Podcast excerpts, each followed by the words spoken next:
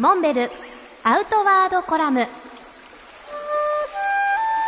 モンベルの辰野勇です。先日5月31日から6月1日にかけて広島県の江田島で初めての C2 サミットが開催されました。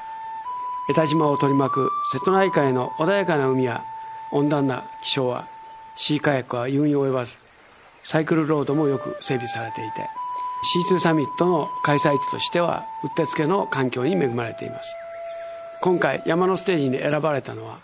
砲台山と呼ばれる海抜402メートルの海を見下ろす山でかつては広島湾に侵入してくる米軍機を迎え撃つための砲台が設置されていたところです。私も今回ソロで島の全コースを完走することができました。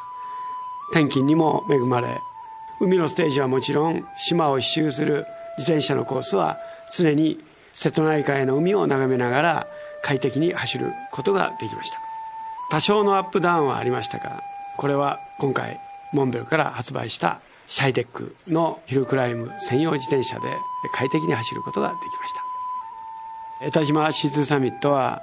今回初開催にもかかわらず遠方から150人以上の参加者を迎えて大会を終了することができました。今回カヤック初体験だったという江田島市の田中市長もすっかりシーカヤックの魅力にはまったようです。ぜひ来年も江田島でシーズサミットを開催してほしいという参加者の声に田中市長も